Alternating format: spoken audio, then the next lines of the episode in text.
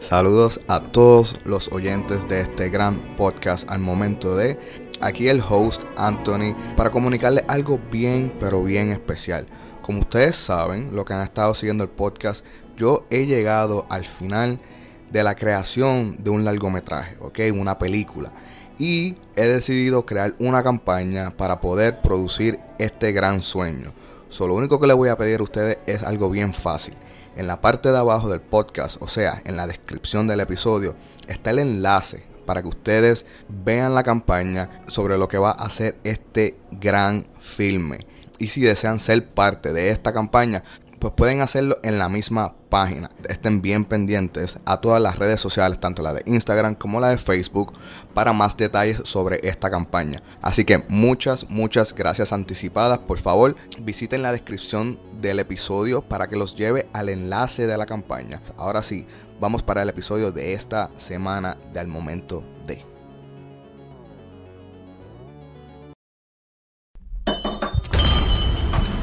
Vamos a por los hechos. Se titula Mortorum de Monto, el libro de los muertos. Está aquí mismo. Tan pronto se mueran entonces piedra. Son una injusticia, porque yo no maté a mi esposa, Kyle. of the so-called Night Stalker. He's the sadistic killer wanted for a series of murders and rapes. Vais a morir todas. Bienvenidos al podcast, al momento de.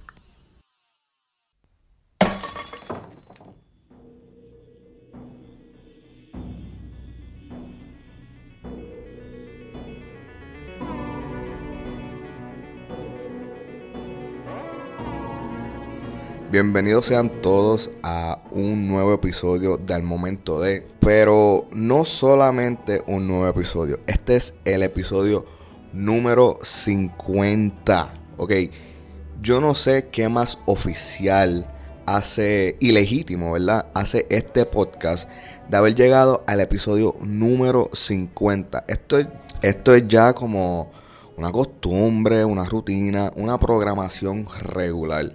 So, con eso dicho, muchas gracias por ser parte de este, este maravilloso podcast, esta, este, esta maravillosa comunidad de criminólogos que me apoyan semanalmente.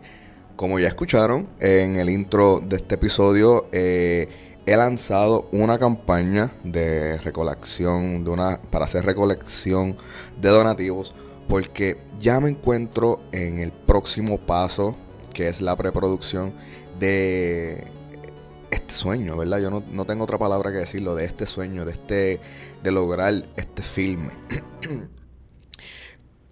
So, so eh, más adelante voy a estar a- hablando más de lo que es el filme a través de, de la semana. Voy a estar hablando en las redes de qué trata la campaña y todo eso. Pero toda la información que necesitan saber de ahora está en la descripción del episodio. Donde sea que tú lo estés escuchando, hay una hay un pequeño renglón con información. Tú presionas ahí, buscas el enlace de Indiegogo y eso te lleva directamente a la página donde te da toda, toda, toda la información de, de lo que yo estoy planeando para conquistar el mundo, ¿verdad?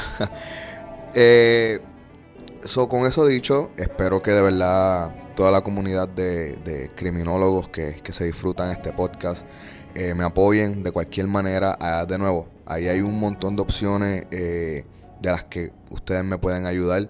Eh, nada, verifiquen el enlace y cualquier pregunta o duda me pueden escribir por las redes que yo se las contesto. Llegando al episodio número 50 y hablando de la comunidad de criminólogos, el episodio de hoy viene, es uno de los episodios que yo dije que iba a ser recomendado por ustedes, pero viene de una persona, eh, a mí no me gusta decir, ah, yo hablo contigo mucho, yo hablo contigo mucho, porque yo honestamente hablo con ustedes un montón. Mi comunicación con ustedes es mucha. Eh, se pueden saber por email, Facebook o Instagram. ¿sabes? Yo hablo con un montón con ustedes. Pero esta chica, a diferencia de todas las otras personas, es que es de Puerto Rico. Es de Puerto Rico. Y, y es, una, es que, de nuevo, no quiero decir una de las más, pero es, es una de las, lo voy a decir como quiera, es una de las personas con las más que con las que más yo hablo en las redes de Puerto Rico, porque yo hablo con un montón de personas, pero casi todas son fuera de Puerto Rico. Pero esta chica es local, esta chica hablamos un montón, nos recomendamos series, nos recomendamos podcasts. eh, y esta chica me dice, Anthony, va a llegar al episodio 50 y yo creo que debe hacerlo en grande. Y yo, pues, claro, sugiéreme algo. Y me sugirió un episodio, un caso de una persona que yo no tenía mínima idea quién era. So, yo descubrí este personaje eh, durante la investigación, ¿verdad?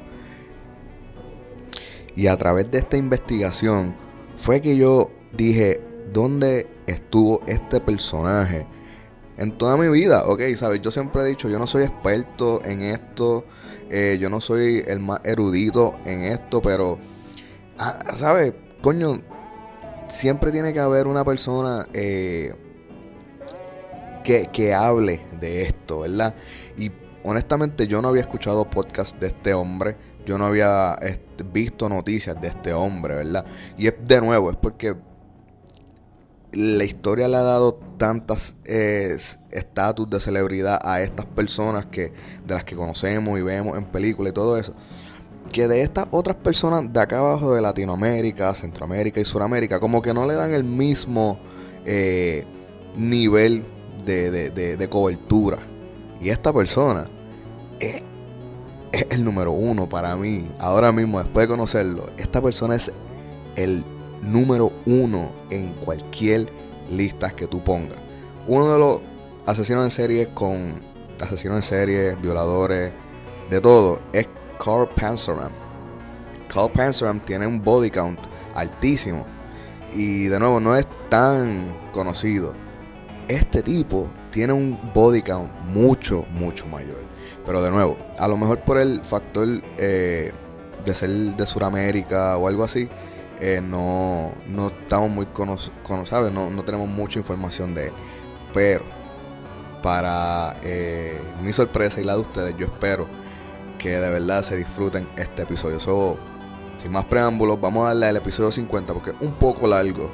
eh, y honestamente, aguántense porque esto va a estar bien, bien, bien fuerte.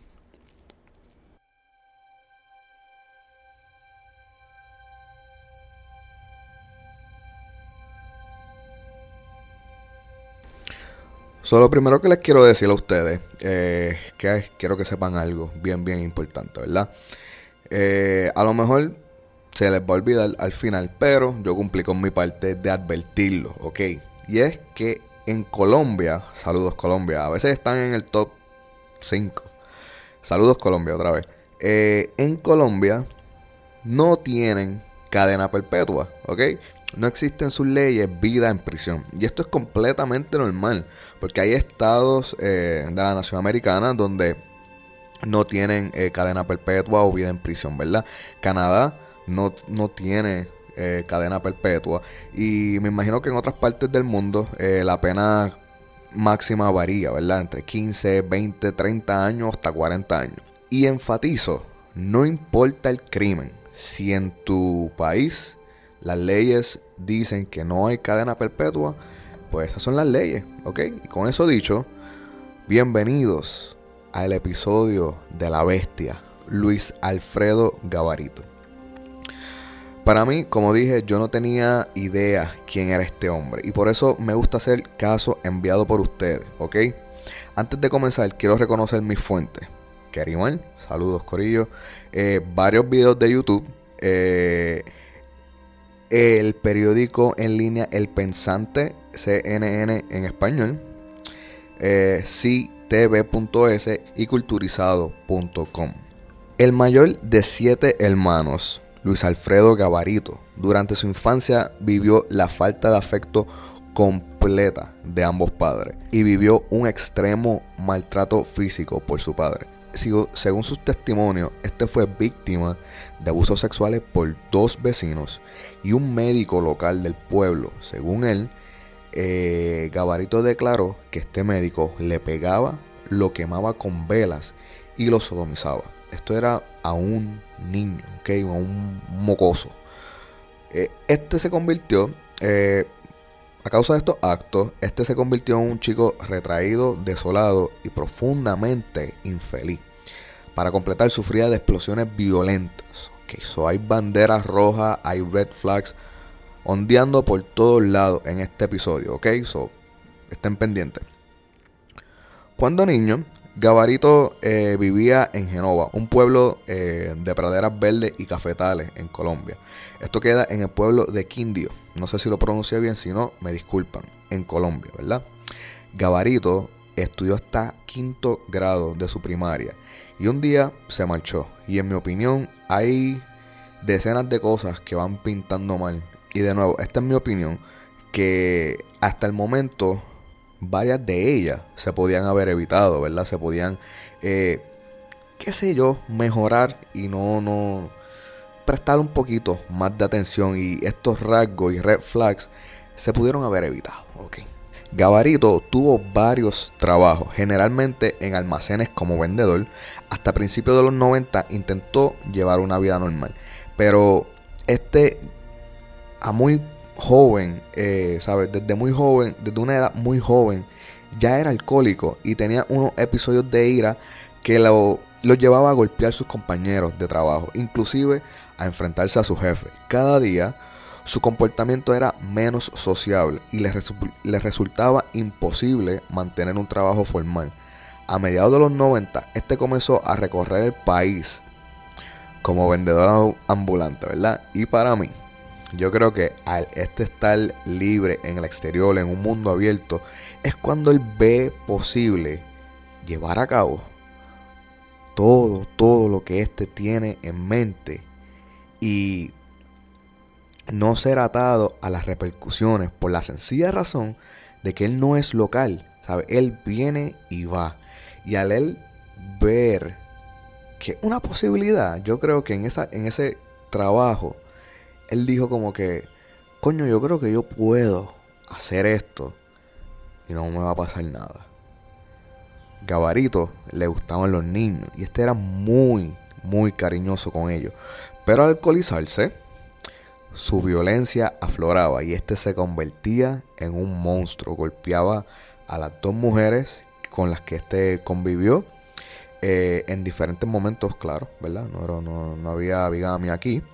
Eh, pero curiosamente, este nunca, nunca le pegó a, los niños de estas mujeres eh, que tenían de otras pasadas relaciones. Solamente a las mujeres, ¿verdad?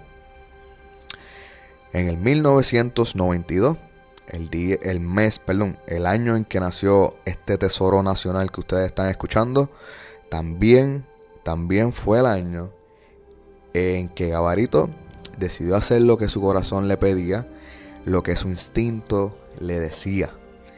Y en el 1992 también nació la bestia, un conjunto de años de golpe de parte de su padre, múltiples violaciones por sus vecinos, tortura y sodomización por el doctor del pueblo, años de un niño infeliz, desolado, retraído y sin educación y violento.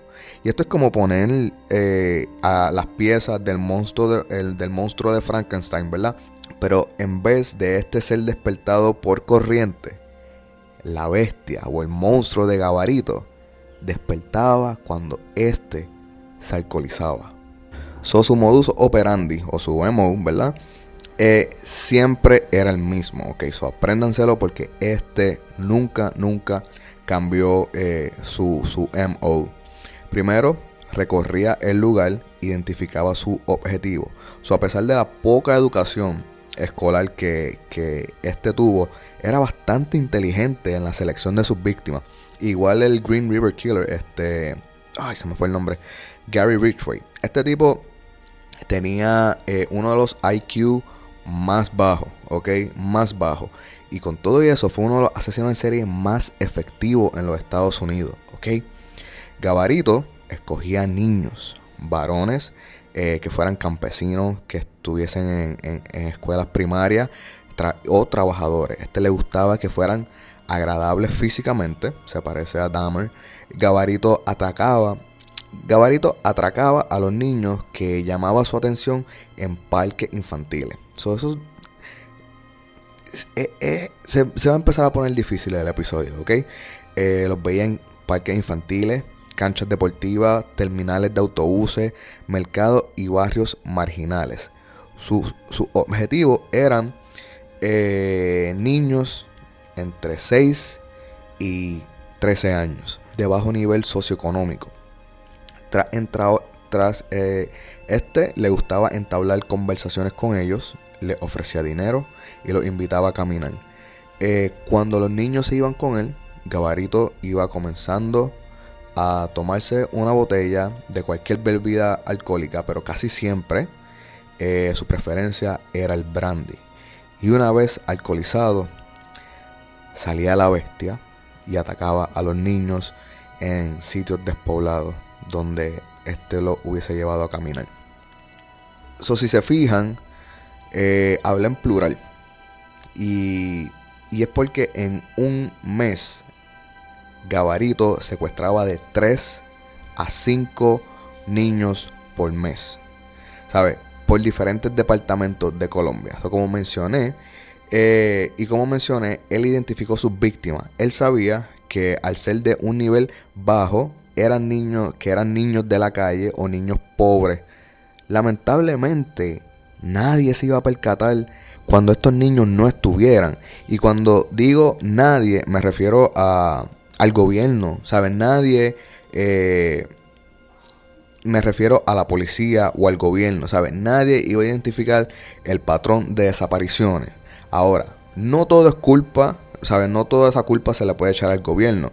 Colombia en este momento eh, llevaba una fuerte guerra en contra de las drogas, carteles, guerrilla, terrorismo, grupos paramilitares. So, aunque suene cruel lo que voy a decir, pero la desaparición de un niño no iba a atrapar la la atención de tener un ataque terrorista como de un carro bomba o el intento de asesinar a algún político. Ok, so sí se están desapareciendo un niño, pero de nuevo, lamentablemente eh, lo que va a ser más noticia o más ruido fue el intento de asesinato contra cualquier político o, el ataque de alguna de algún grupo paramilitar a, cualquier sitio. Eso era lo que estaba haciendo más noticia en este periodo de Colombia. So, de nuevo, no, no toda la culpa se le puede echar a, a, este gobierno. ¿Está bien? So, Gabarito tenía el campo libre para hacer sus actividades. Esta era la tormenta perfecta. Lo mismo que, que, que Jack the Ripper hizo en Londres, en el East End. ¿sabe? Habían muchos problemas sociales y económicos en en esa área de Londres en ese tiempo y Jack se aprovechó de eso para que las desapariciones de las Canonical Five no se percataran, ¿sabes? No, no, na- nadie dijera como que, ok, esto es algo extraño. Gabarito hizo lo mismo. Algunos de estos niños, algunos no, varios, tenían familiares que sí notificaban sus desapariciones y coño, eh, sufrían porque eran niños de, de nuevo de 6 a, a 13, 12 años. Inocencia pura, ¿ok, mi gente? Estos eran niños que no saben todavía lo que es bueno y lo que es malo.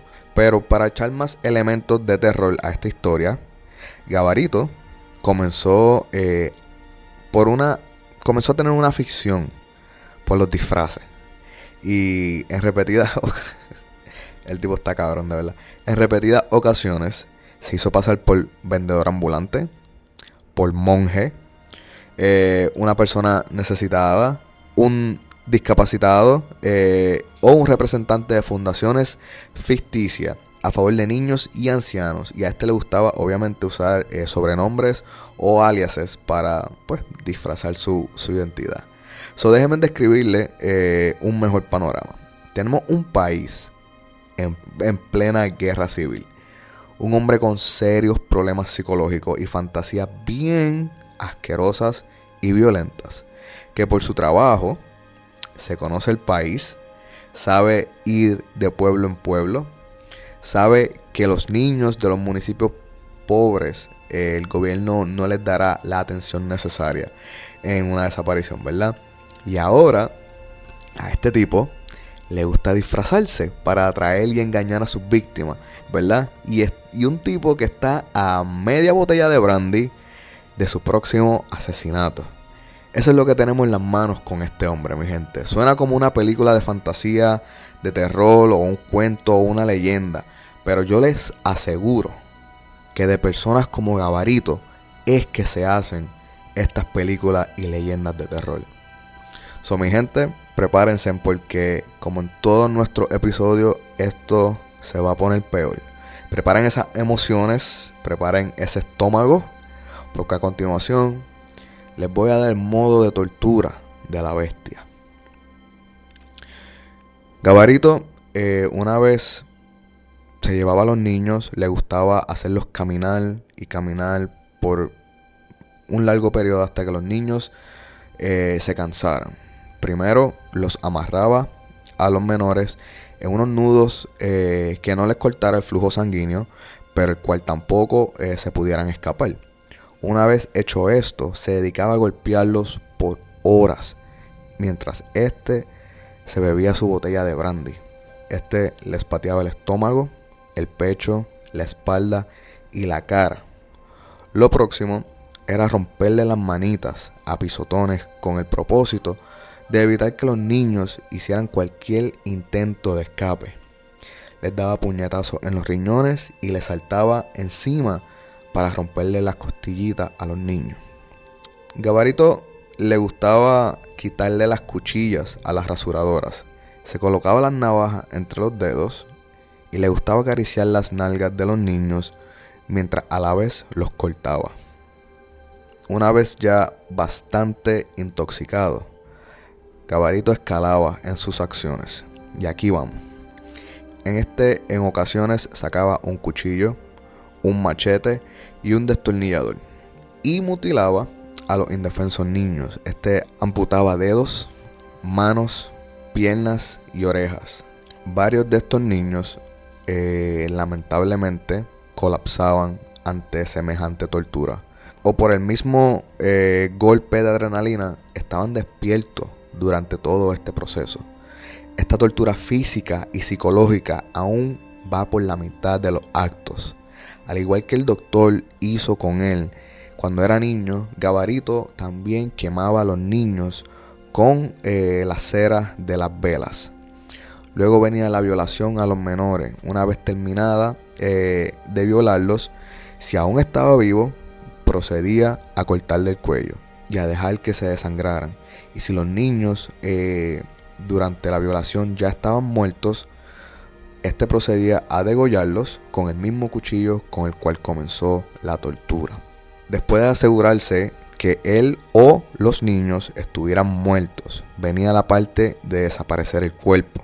Recuerden, sin un cuerpo no tenemos homicidio, solamente tenemos una desaparición. Gabarito con su machete o con su cuchillo comenzaba a descuartizar los cuerpos de sus víctimas en pedazos pequeños para facilitar el transporte luego a fosas o a la maleza donde este le gustaba disponer los cuerpos. Literalmente estos eran lanzados como una bolsa de basura. Luego de disponer el cuerpo, anotaba en una libretita negra donde indicaba la fecha, la ciudad y la edad de los niños. Eh, y todo eso iba al lado de una pequeña rayita. Una raya por cada niño muerto. Es ahí que el día de la bestia ya había culminado. Luego, Luis Alfredo Gabarito, el hombre, simplemente continuaba con su vida normal, como tú y como yo, regresando a nuestros trabajos y a su casa, hasta que viera otra víctima para la bestia. En la casa de él, que solamente eh, utilizaba como guarida, este escondía los recortes de periódicos que hablaban de los niños que desaparecían, como fue el caso de los gemelos Jorge Steven y Carlos, y Carlos Albert Tascón. Un sábado estos niños salieron a jugar con sus amiguitos como solían hacerlo. Cuando llegó la hora de comer, la abuela de los gemelos notó que ellos no respondían a los llamados que ella le hacía. Esta comenzó una búsqueda comenzó una búsqueda entre los vecinos, la policía, unidades de bomberos y la familia que ayudó con muchos amigos cercanos. Intensificaron el labor hasta las 4 de la mañana del día siguiente sin ningún resultado. O sea, ese día la bestia ya había colectado sus víctimas. Y 35 días después, este hombre como quiera continuaba eh, en el periódico el proceso de búsqueda de estos niños y tenía todos los recortes eh, del periódico sobre la búsqueda de los gemelos. Y esto es como una forma de trofeo, ¿verdad? Yo, yo lo veo de esa manera. Eh, que pues sabemos que los asesinos en serie hacen, ¿verdad? So, su modus operandi no cambió en nada. Nada de lo que mencioné ahorita, de toda esa asquerosidad que mencioné, no cambió en nada por los próximos siete años que este hombre estuvo activo, ¿ok? Siete años esperando, operando de la misma manera con el mismo número de víctimas mensuales.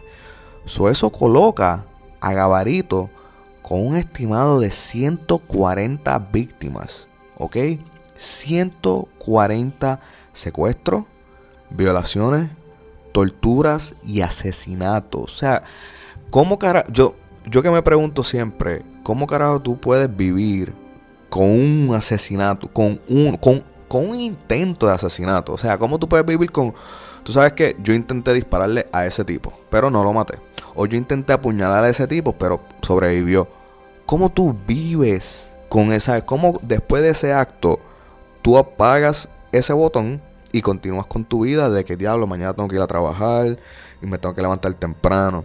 O, ¿sabes? No hay compra en casa, tengo que ir a hacer compra al supermercado. ¿Cómo? ¿Sabes? Eso, eso a mí siempre me ha fascinado y me va a fascinar. Cómo tú simplemente aprietas el botón y ya esta parte de ti se, se apaga, deja de funcionar y viene la parte, eh, lo que la sociedad dice que es que un, un un ciudadano normal, ¿verdad? ¿Cómo, ¿Cómo tú lo apagas? Con un solo asesinato o intento. Y este tipo vivió con 140 estimados, ¿ok? Eso es lo que, cuando yo vi esto, yo me quedé como que, anda para el carajo, ¿cómo este hombre podía hacer eso? Y eso es por siempre. A mí me va a fascinar de estas personas, cómo, ¿sabes? Tú, tú sales de este acto, y te vas y te montas en tu vehículo y te marchas. ¿Cómo, mano? ¿Cómo, cómo funciona ese psiqui? Eso por siempre va a ser mi, mi, pregunta. So, eh, esto no es debatible que con ese número eh, colocan a Gabarito como el asesino en serie más mortífero que nosotros en el podcast hemos cubierto. Y simplemente uno de los más exitosos en la historia. ¿Sabe? Este hombre supo dónde y cuándo atacar eh, para que las autoridades o el gobierno no prestaran atención. So, con eso dicho, yo no tengo el tiempo ni eh, de ir a través de, todas las víctimas y menos cuando llegan a las centenas, ¿ok? Llegan a los cienes. Yo no tengo el tiempo y yo sé que ustedes no tampoco, ni el estómago tampoco. Eh, pero basta con saber que su modus operandi nunca cambió eh, y todas sus víctimas tuvieron un trágico y horroroso final. Eh, una de las víctimas de Gabarito eh, fue un niño de 8 años llamado Didier Alexis. Didier Alexis. Este trajo un poco de atención al caso, al igual que de los gemelos. Pero meses después de la desaparición de Didier, las autoridades encontraron 12 osamentas o esqueletos de niños en las afueras de Villavicencio. No sé si lo pronuncié bien, me disculpan. Eh, todos eh, las osamentas habían sido eh, de personas decapitadas. Días más tarde se encontraron nueve cuerpos que pertenecían a niños de edades de 7 a 11 años. En ese momento ya era imposible no prestar atención a estos hallazgos. Además de esto, hay, familiares que sí andan buscando a su hijo. So, eh, la desigualdad socioeconómica simplemente evitaba que las autoridades u oficiales pusieran el ojo a lo que estaba pasando. Pero eso no, eso no significa que sus padres o los vecinos o amigos estaban vueltos locos buscando a sus hijos o a sus amigos, ¿ok? Pero honestamente lo que lo hacía difícil era que no había un patrón en, en las mismas ciudades.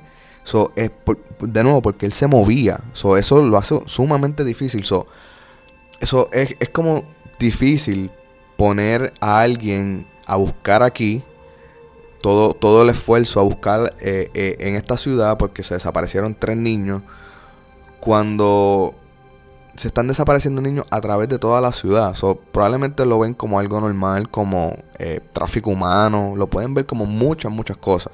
Pero, como aprendimos en el episodio 10 eh, de los asesinos en serie, asesino en serie 101 se llama el episodio, al final de sus tiempos activos, estos tienden a ponerse torpes, ¿verdad? Dejan pistas, ADN, cometen errores, dejan testigos y honestamente, Gabarito no es la excepción a esto. En abril de 1999, en la plaza de Centauros de Villavicencio, Gabarito se dirigió a un chico llamado John Iván, un niño que igual que todos los otros, eh, que igual que todos los otros, Gabarito estuvo vigilando por semanas y cuando estuvo cerca de él le mostró un cuchillo, obligándolo a subirse a un taxi, siguiendo las órdenes de Gabarito.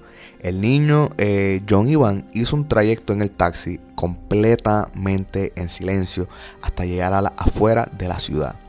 Allí se apearon en un lugar súper despoblado y solitario. A diferencia de las otras 149 veces, eh, esta vez Gabarito llevó al niño a un sitio abierto. Y aquí vemos los errores, ¿verdad? Porque no, no va a tener la misma privacidad que tenía eh, las otras 150 veces. Gabarito llevó a este niño detrás a una finca, eh, a un terreno donde lo obligó a quitarse la ropa, lo ató y lo hizo caminar hasta el cansancio. Entonces, en este caso, es la primera vez que Gabarito cambia su emo. O sea, en esta, esta vez, la bestia eh, no comenzó por las torturas y las amputaciones. Este fue directamente a violar al chamaquito, ¿sabes? Fue directo. Obvió todos los otros procesos eh, y fue simplemente a sodomizar al menor, ¿verdad?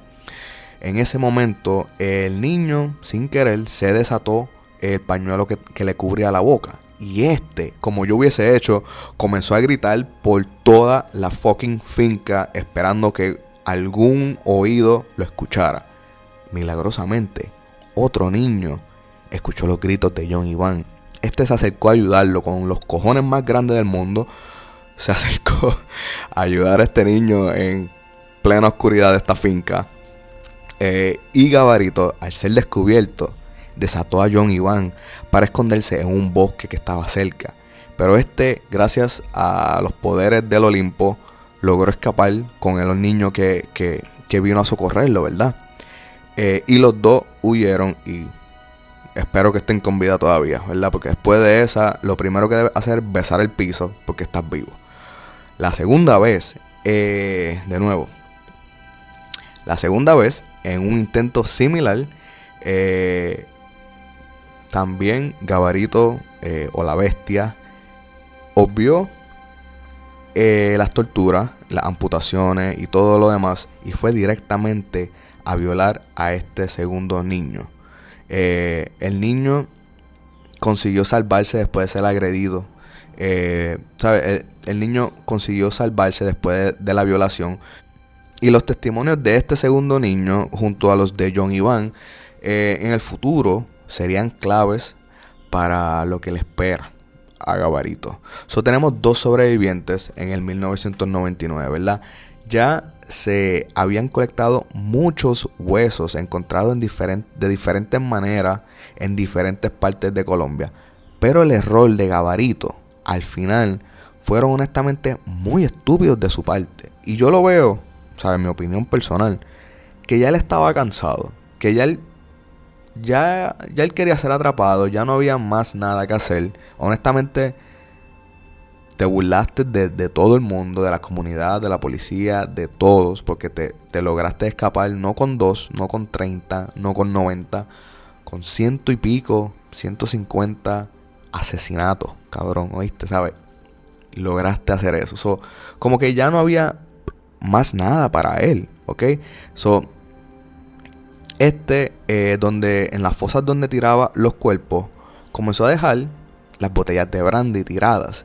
Y esto sí crea un patrón serial, ¿ok? Y esto le dio unas pistas a las autoridades de que era la misma persona la que se estaba, movi la que se estaba moviendo por todo Colombia, dejando estos cuerpos. Y el último detalle, que esta bestia, pero no bestia de, de bestia de, de miedo, este bestia de, de estúpido, este bestia de bruto, fue que en una de las fosas, supuestamente, se le cayó un papel que contenía la dirección de su novia en ese momento. So, después de siete años, por fin tenemos un sospechoso. Bueno, tenemos una dirección de algo que nos puede llevar a un sospechoso. Pero eso no termina ahí, ¿ok? Vamos a darle un poquito para atrás. En el 1998, los cuerpos de tres niños de 9, 12 y 13 años fueron hallados sin vida en la finca Mercedes en Genova, con evidentes signos de tortura y desmembración en las extremidades.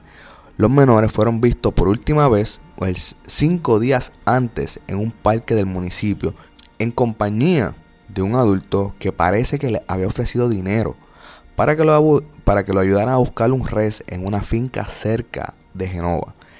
De vuelta en 1999, so, eh, menciono eso, sé que fui en el tiempo para atrás un poquito, pero menciono eso porque en específico a esos tres niños, tres, en un fucking día, esos tres niños, sí hubieron testigos que vieron con quién se fue el, eh, se fueron los tres menores, ¿ok? So, estamos ya más o menos como que formando la foto de, de que puede ser la misma persona, ¿verdad? En julio de 1999, de Vuelta al Futuro, se llevó a cabo una reunión en Pereira con todos los investigadores, los fiscales y el equipo de científicos comprometidos con cada uno de los casos, o sea, todos los oficiales de distintos departamentos de Colombia encargados de, yo encontré nueve aquí, yo encontré 30 en tal municipio, yo encontré dos en mi municipio. Toda esa gente que estaba colectando eh, los cadáveres, bueno, los huesos, cualquier tipo de evidencia que se parecía eh, que tuviera una similitud, se reunieron en un get, ¿verdad? Bastante íntimo. Y estos comenzaron a intercambiar sus hallazgos. En la mayoría de la escena de los crímenes eh, de los niños se hallaron elementos comunes como la fibra de, de las sogas que se usaron para las ataduras, ¿verdad? Bolsas plásticas, la botella y las tapas de las bebidas eran las mismas. Todo eso, eh, todo eso se evaluó y todo eso era idéntico. Era, es como Dexter, ¿verdad? Que Dexter usaba el mismo tape, las mismas bolsas. Gabarito era igual. Gabarito todo lo que usaba era el mismo material. So, de nuevo, vemos el patrón serial de este tipo. Y toda esta gente, cuando comparten su evidencia, dicen, anda para el carajo. Es la misma persona. ¿Ok? Gabarito eh, fue identificado en una foto por los jóvenes sobrevivientes. Pero la información que tenía esta foto era de un tal Bonifacio Morera Liscano, uno de los tantos aliases que este hombre usaba. So, este fue detenido como Bonifacio, ¿verdad? Pero ya había una persona que había identificado cuando los tres niños fueron robados, ¿verdad? Y hay dos sobrevivientes directos de ti. Hay dos personas que te vieron, que sobrevivieron, cabrón, ¿sabes? No los mataste. ¿Ok? So, este fue detenido como Bonifacio, ¿verdad? Porque así era como su, su, su identificación decía que, que, era, ¿verdad? Pero algo que Gabarito no se esperaba era que sus huellas digitales en las botellas de brandy y otras cosas que este dejó tirada en la fosa junto a los cuerpos eh, de los menores, ya estas personas la tenían. So, Después de, después de varias horas de interrogación, eh, este confesó ser Luis Alfredo Gabarito y dijo que iba a confesar todo, todo. Y este lo hizo de la manera más eh, orgullosamente para él. ¿Sabe? Este simplemente sacó su libretita, eh, sacó su libreta negra, donde tenía anotado todas las ciudades, todas las edades y la cantidad de niños asesinados. Y detalló uno a uno todos sus crímenes. Por ejemplo, este decía 8 de junio 1996, una rayita. Y esa anotación correspondía a Ronald Delgado, una de sus víctimas. La policía eh, iba y corroboraba esa desaparición y efectivamente, el 8 de junio de 1996, un niño fue desaparecido que se llama Ronald Delgado. So, detalladamente, con su libreta en mano, este comenzó a dar las fechas, las edades y las víctimas. Y las autoridades comenzaron a corroborar eso. So, aquí hubo un detalle que yo odié de este hombre, ¿verdad? Y es que él no se acuerda de sus víctimas porque simplemente estaba demasiado de intoxicado. So, él no recuerda detalles faciales ni nombres de sus víctimas. Estos niños para Gabarito eran juguetes de tortura y su máxima liberación y placer sexual. So, al final de las confesiones, eh, al final de las confesiones de la bestia, su body count, o sea, su conteo de víctimas, fueron casi 172 muertes, ¿ok? Fucking 172 muertes. So, este eh, fue juzgado por los 172, pero solamente encontraron culpable de 138 y fue sentenciado a 1853 años de cárcel. Voy a repetir, 1853 años de cárcel. Casi dos milenios. Este tipo fue sentenciado a casi dos milenios de cárcel. Pero un trato llegó a la mesa. Y es que si Gabarito era capaz de identificar las fosas o las tumbas clandestinas eh, donde este tiraba los cuerpos para encontrar el, la cantidad correcta, iban a trabajar con su tiempo reduciendo su condena. Y este tipo, con una, con una mente, con una memoria fotográfica, con exactitud, la bestia identificó las fosas y las autoridades continuaron encontrando cadáveres de niños desaparecidos. Las familias comenzaron a llegar a estos sitios, ¿ok? Familias llegaban a estos sitios con las esperanzas de que los restos de sus niños fueran encontrados en una de estas tumbas. Al igual que conocimos con el caso del pozolero y de Gacy, de John Wayne Gacy, gente comenzó a llegar a las casas para ver si, si, si las personas desaparecidas ahí pertenecían, ¿sabes? Saber si los cuerpos ahí desaparecidos pertenecían a, su, a sus familiares. Y al final, de 172 se estiman de casi 300 a 400 víctimas de un solo hombre, ¿ok? Un hombre nada más. Se estima, porque no se ha podido encontrar todo, pero se estima que por el modos que operaba y la cantidad de niños desaparecidos en ese tiempo, en ese periodo, puede ser que sea de 300 a 400 víctimas. So, luego de cooperar, eh, la sentencia de Gabarito fue reducida a solamente 40 años en prisión, porque en el país de Colombia no existe la cadena perpetua y 40 años es su pena máxima. So, este tipo eh, hizo una de las cosas que más yo odio, y es que después que entró a la cárcel, este tipo se encontró con Cristo, ¿verdad? Y ahora es un buen cristiano, arrepentido de todos sus pecados y él sabe que el Padre perdona y el Padre va a perdonarlo a él porque se arrepintió.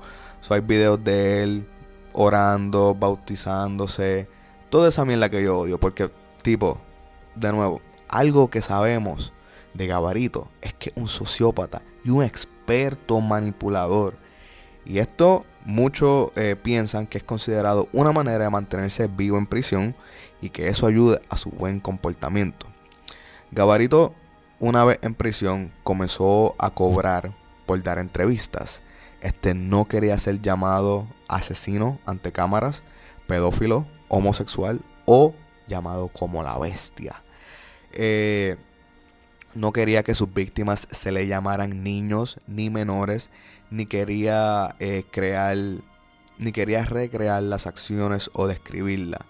Eh, luego de eso, eso fue, eso fue al, al comienzo, ¿verdad? Luego de eso, uno de los documentales que yo vi, ya él, ya él hablaba libremente, ya él sí decía, mira, yo sí hice todo eso, ok, so, él, él, él, él es bien orgulloso de los crímenes, no, ¿sabes?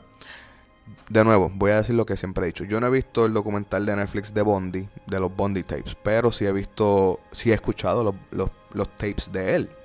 Y cuando Bondi habla de sus crímenes, él habla así bien bajito y te dice lo que hizo y habla en tercera persona. Como que no, él invitó a la chica al carro y luego la golpeó. ¿Sabe? Bondi, a pesar de todo lo que hizo, nunca ha hablado orgulloso de lo que hizo. Mira, sí, la monté en el carro, le pegué, eh, la llevé aquí, la dejé tirada. Bondi cuando por fin habló, hablaba eh, abochornado de sus crímenes y hablaba de nuevo bien bajito y hablaba en tercera persona como si fuese otra persona que lo hizo a diferencia de BTK BTK decía "Ah, sí este pues yo la vi y tuve que matarla se la estrangulé por varios minutos BTK de nuevo él quería la fama.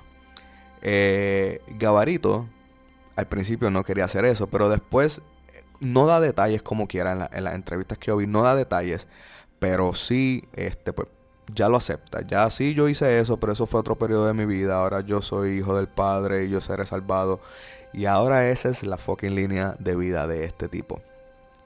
De nuevo, él no se acuerda. A él le mencionan, eh, ¿tú te acuerdas de Juan Marcano del Pereira? Y él dice, un niño de 12 años, no, era así. Él no se acuerda de nada. Y para mí, eso a mí me da ganas de vomitar. Porque, cabrón, tú estuviste semanas viéndolo, estudiándolo. Tú, con tus expertos eh, destrezas de manipulador, le hablaste por horas. Lo torturaste por horas. ¿Sabes? Lo violaste. Lo, le hiciste lo peor. Y no te puedes acordar el nombre. ¿Sabe? Eso a mí de verdad, eso fue lo más que yo odié de este tipo. Lo vi bien bajo, bien bajo, de verdad. Eh, lo peor de todo es que por su buen comportamiento y su cooperación con la policía, Gabarito está pronto a ser liberado de la cárcel en el 2023 con 68 años de edad. So, donde, en la opinión de todos los guardias de custodia, los fiscales del caso de Gabarito, es muy propenso a que éste vuelva a reincidir en sus crímenes, sin importar la edad. So, eh, hay tantos expertos que dicen, él te puede decir lo que tú quieres escuchar. Pero eso es, esa es la sociopatía de este hombre, ¿ok? Ese es él manipulándote con su mirada, con sus palabras, desviándote las preguntas, contestándote preguntas con preguntas, ¿sabes? Ese es él. Y a lo mejor cuando salga de prisión no va a tener éxito en sus crímenes, pero de que lo va a intentar, hay mucha posibilidad de que reincida y lo vaya a intentar otra vez, ¿ok?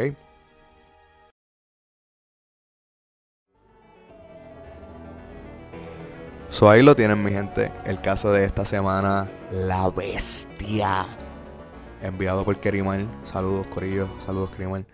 Eh, honestamente, una de las personas que cuando yo lo investigué, yo dije, los crímenes específicos, ¿sabes? Su, su emo, su, cómo llevaba a cabo sus crímenes, para mí fueron igual de, grotescos que, que, que Richard Ramírez, que Jack the Ripper con, con eh, Mary Kelly. Eh, fueron bien, bien grotescos, de verdad. Eh, la manera de él operar de llevar a cabo su- su- sus crímenes fueron bien asquerosas, de verdad. Vimos cómo manipulaba, logró manipular tantas, tantas personas, tantos niños, eh, ¿sabe? La- todo un sociópata, en todo el sentido de la palabra, todo un sociópata funcional. Eh, llevaba su doble vida porque él no paraba de trabajar, él aún tenía eh, parejas, mujeres, ¿verdad? Aunque sus actos eran contra el mismo sexo, eh, su, su vida normal era contra, era con mujeres, era con, con, con féminas, ¿verdad? Eh, pero, al igual que, él me acordó mucho a Dahmer, demasiado. Eso fue la primera, la primera comparación que hice. Cuando se alcoholizaba, honestamente, el nombre lo dice todo, la bestia salía. Y yo no sé por qué este hombre no es más conocido, aunque yo estoy bien en contra de darle un estatus de celebridad a estas personas, pero wow, son un montón de víctimas, ¿sabes? No hay nadie al momento de- eh, en Estados Unidos que tenga un conteo así de alto, eh, con un emo así de, de, de- asqueroso, de, de horroroso, ¿verdad?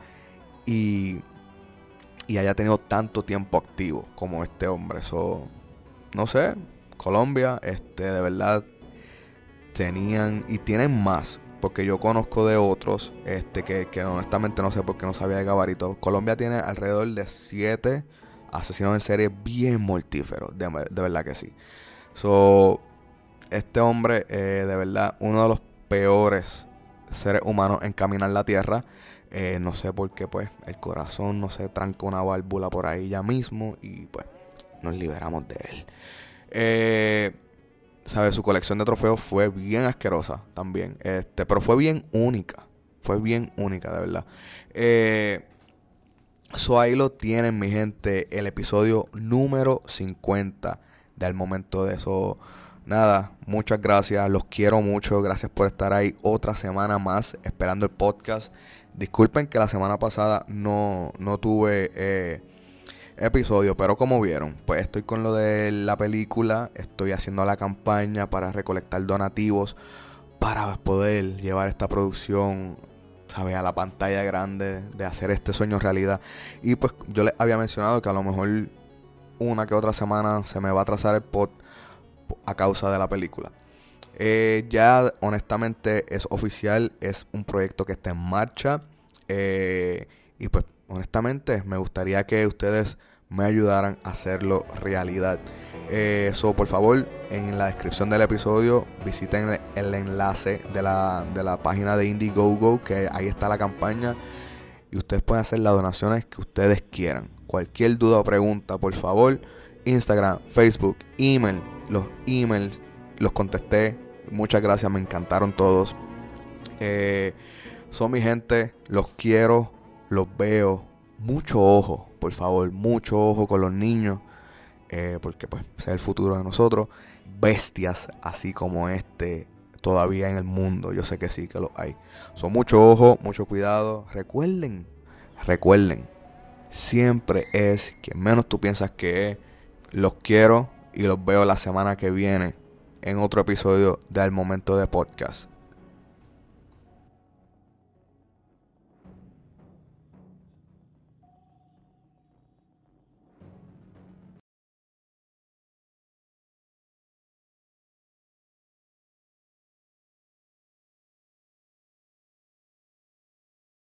Oliver, tengo que grabar.